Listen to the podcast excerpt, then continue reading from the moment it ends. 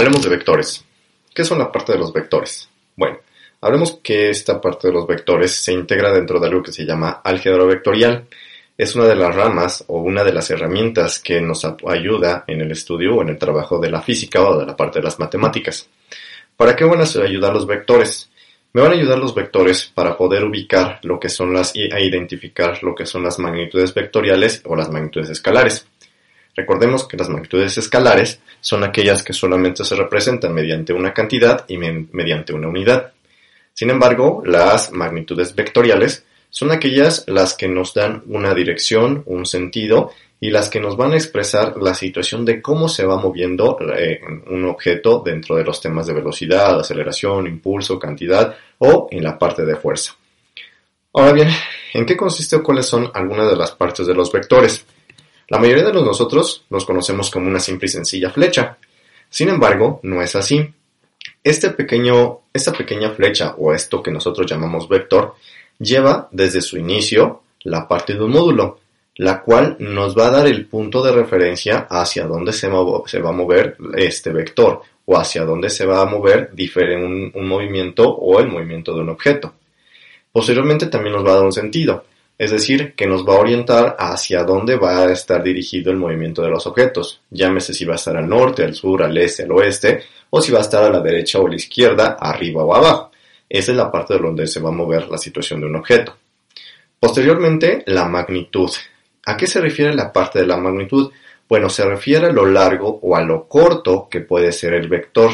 ¿Esto quién lo va a determinar? Bueno, esto lo va a determinar la cantidad o el número en el tema en el que estemos trabajando. Por ejemplo, podría ser una fuerza de 3 newtons, una velocidad de 35 eh, metros sobre segundo, podría ser también la situación incluso de una unidad como los centímetros, y así es como nosotros podemos determinar qué tan largo o qué tan corto es la magnitud de este vector.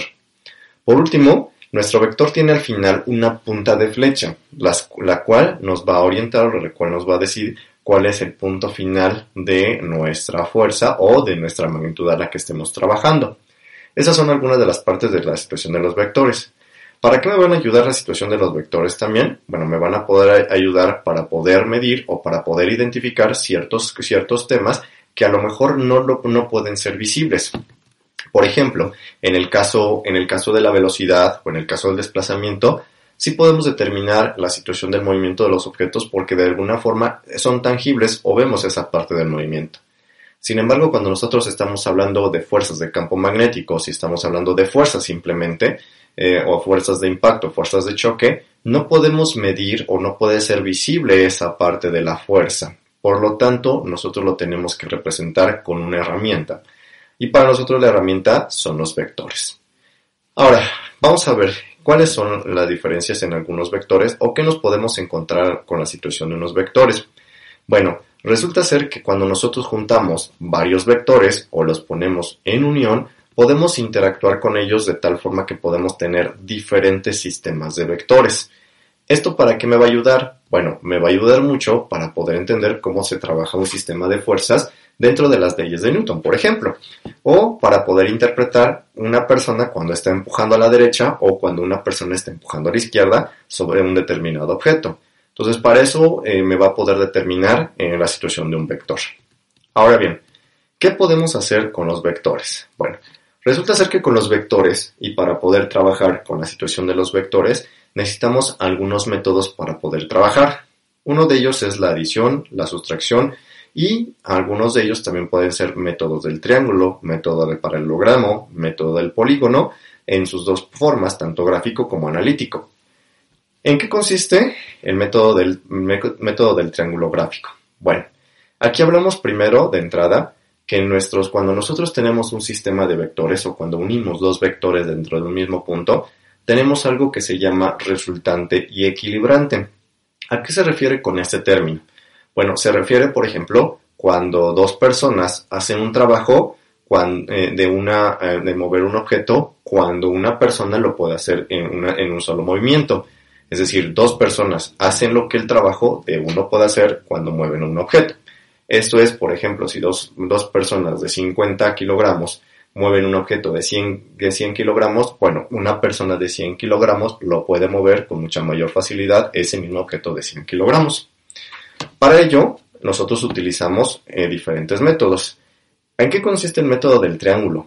Bueno, como su nombre lo dice, es hacer un pequeño camino con los diferentes vectores que nos van asignando para poder realizar las diferentes construcciones de un triángulo. Es decir, si yo tuviera, si yo quisiera llegar a un camino, a una dirección, a una determinada, a un determinado lugar, me estaría yo guiando por medio de flechas o por medio de indicaciones para que efectivamente yo le pueda decir a la persona cómo llegar de un destino de origen a un destino destino a un, a un destino con la situación de flechas. Algo similar sucede con el método del triángulo, es decir, que nosotros vamos a ir colocando flecha tras flecha tras flecha desde el punto de origen al punto destino y en función de ello trazar una línea recta desde el punto de origen al punto final en la que me va a construir un triángulo para poder determinar una fuerza resultante o un vector resultante. El método del paralelogramo. Para poder sacar el método del paralelogramo, ese es el método más común que se trabaja en física o en matemáticas para poder sacar una resultante. ¿Por qué detalle? Bueno, porque la mayoría de los sistemas de fuerza siempre consisten de dos o más fuerzas y sin embargo aquí nosotros podemos sacar de un sistema completo una resultante de determinadas funciones. ¿En qué consiste el método del paralelogramo? Primero entender que el paralelogramo es una figura compuesta por cuatro líneas y esas líneas son paralelas una de otra en su región horizontal o en su región vertical y tanto de un lugar a otro llevan el mismo ángulo. Entonces, por lo tanto, cuando yo construya un método del paralelogramo, lo tengo que realizar de una manera detallada para que efectivamente me salga esa posición de un paralelogramo. Ahora, ¿cómo se construye? Bueno, se construye de inicio a partir de dos fuerzas que nos, yo te voy a proporcionar y por medio de un ángulo también que te voy a proporcionar. Cuando yo te proporciono la fuerza 1 o la fuerza 2 y que estén intervenidas entre un ángulo determinado, lo que nosotros necesitamos hacer es sacar líneas paralelas de la función horizontal y la función vertical. Y esas líneas paralelas tienen que ser perfectas o lo más preciso posible para poder determinar desde el punto de inicio al punto de intersección de las líneas paralelas una línea resultante. Esa línea resultante pues puede ser a lo mejor del trabajo de dos personas, bueno, lo que una persona puede hacer o la suma de dos velocidades, una, eh, una, una velocidad resultante de la que ha llegado un móvil, ¿no? Entonces para eso me va a poder auxiliar la situación de, una, de un método de, de eh, método del paralelogramo. ¿El método del polígono en qué consiste? Bueno, es algo similar al método del triángulo. Sin embargo, a diferencia del método del triángulo, en el método del triángulo yo te iba determinando la situación de la dirección de eh, los pasos o eh, la forma en cómo llegar de un lugar de origen a un lugar de destino, simplemente dándote algunas referencias. Sin embargo, en el método del, del polígono gráfico es algo similar, sin embargo aquí consta mucho la situación de los ángulos en algunas posiciones. Por ejemplo, camina hacia el frente, tres pasos, gira a la izquierda, y eh, con un ángulo de 35 grados y avanza 3 pasos, gira a la derecha en un ángulo de 30 grados y avanza 3 pasos.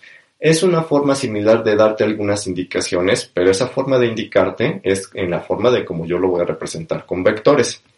De tal forma que igual, al momento de tener un punto de inicio y un punto de final de tu recorrido, podremos sacar una línea resultante o un vector resultante, la cual nos va a decir cuál es la forma en la que tú llegaste o cuál fue la dimensión o la magnitud con la que tú llegaste del punto de origen al punto destino. Ahora, ¿en qué consiste la forma? ¿En qué consiste la forma? Eh, ¿En qué consiste la parte del método, el método gráfico y el método analítico? El método gráfico es yo, tú vas guiándote en función a los pasos que fuiste recorriendo para llegar del punto de origen y al punto destino tú vas sumando tres pasos, dos pasos, tres pasos, cuatro pasos y te va dando a lo mejor una cierta cantidad de pasos. Sin embargo, en el método, en el método gráfico es trazar una línea resultante del punto de origen al punto final para poder determinar aquí hasta dónde ha sido la resultante. Y bien, es la forma en que nosotros podemos trabajar o nos pueden auxiliar demasiado la situación de los vectores. Espero que esta ayuda de este podcast te pueda ayudar para poder resolver la duda de los vectores. Gracias.